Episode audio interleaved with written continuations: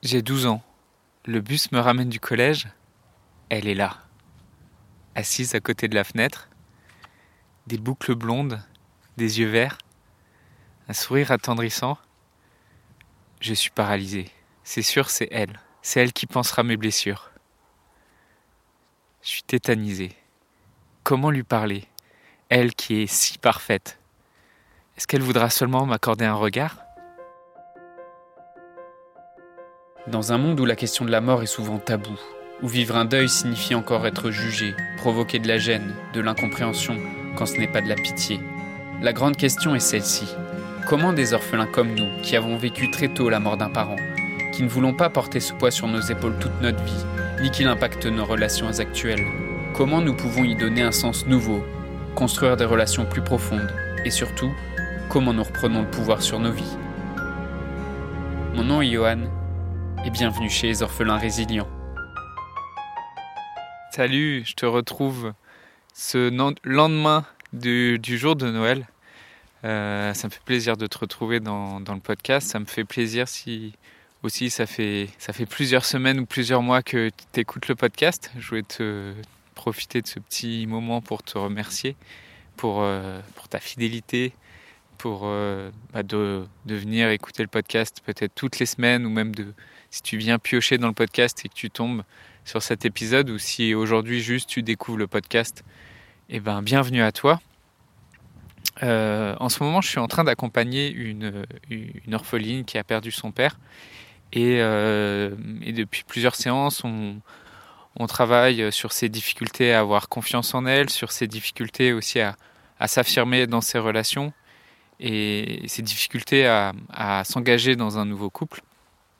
Et au fur et à mesure des séances, euh, je commence à, me rendre compte qu'en fait, euh, derrière ces difficultés, il y a un problème, une question en fait fondamentale qui est la question de comment elle voit et comment elle définit l'amour. Et je l'ai laissé à la fin de la dernière séance avec euh, justement les questions que je vais te partager à la fin de cet épisode, ces questions pour analyser et comprendre en fait de quelle façon tu définis l'amour et donc, ce qu'on va voir dans cet épisode, c'est pas comment le, deuil change ta façon de percevoir l'amour. Ce qu'on va voir dans cet épisode, c'est surtout que la souffrance dans, ton deuil est une des conséquences de la façon dont tu perçois et dont tu définis l'amour pour ton parent qui est décédé et comment tu même tu définis de manière générale l'amour pour toi. Qu'est-ce que j'entends par amour? La plupart du temps, la question de l'amour, en fait, on la rapproche directement à la question du couple, à la question de ce que tu peux vivre dans une relation amoureuse. Et, euh, on la rapproche aussi à, l'amour au sein de ta famille, l'amour que tu, que tu reçois de ton père, que tu reçois de ta mère. Et ce qu'on va voir aujourd'hui, c'est que c'est cette définition-là de l'amour qui génère une profonde insécurité affective. D'abord, il y a plusieurs mécanismes qui viennent euh, simplement de l'éducation, qui peuvent t'empêcher aujourd'hui de, te sentir libre et d'être libre en amour, comme par exemple l'amour conditionnel. L'amour conditionnel, c'est quelque chose que, qu'on explore un peu plus en profondeur dans l'accompagnement que je propose, dans lequel on voit comment ça marche l'amour conditionnel, en quoi ça te limite. L'amour conditionnel, pour pour te le dire, pour t'expliquer très rapidement ce que c'est, c'est l'habitude que l'amour, ça soit quelque chose qui se mérite. Si l'amour, c'est quelque chose qui se gagne, si l'amour, c'est quelque chose qui se mérite, bah, tu comprends bien que ça, ça va avoir des, des conséquences sur euh, ta façon aussi de percevoir le couple, ta façon de percevoir l'amour de manière générale. Et pour en revenir sur un point de vue plus global au niveau de l'amour, euh, si l'amour, tu le définis uniquement à l'intérieur du couple ou à l'intérieur de la famille, alors tout ce qui est en dehors du couple, tout ce qui est en dehors de la famille, tout ce qui est en dehors de ce que tu qualifies être tes amis, ce n'est pas de l'amour. Et donc, de cette manière, en fait, tu vas définir un monde à l'extérieur du couple, à l'extérieur de la famille, à l'extérieur de tes, amis, qui est un monde qui n'est pas l'amour, et donc c'est un monde qui a l'air très dangereux. Et même à l'intérieur du couple, si tu fantasmes sur un couple hollywoodien, si tu, repenses à toute la culture et tout, toutes les images et la mythologie autour des princes et des princesses, comme dans les films de Walt Disney, où tu t'imagines en fait que l'amour, bah, c'est un prince charmant qui va venir te sauver.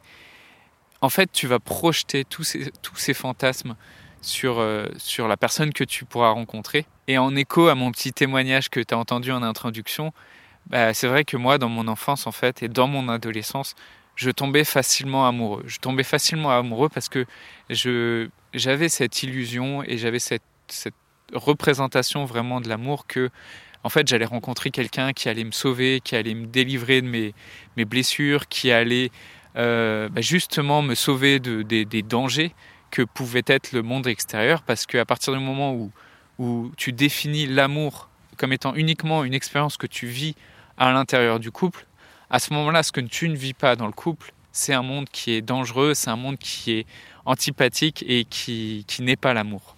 Et finalement, c'est normal en fait, quand on y réfléchit, si tu définis l'amour comme quelque chose d'exclusif au couple, comme si tu définis l'amour comme quelque chose qui se réserve uniquement au cadre familial, que quand il y a un parent qui meurt, le monde autour de toi te semble instable, te semble hostile, parce que tu n'as plus cet amour, et parce que cet amour, ce qu'on t'a appris, c'est que tout ce qui était en dehors de la famille, tout ce qui, en dehors, tout ce qui était en dehors du couple, ce n'était pas de l'amour et c'était dangereux.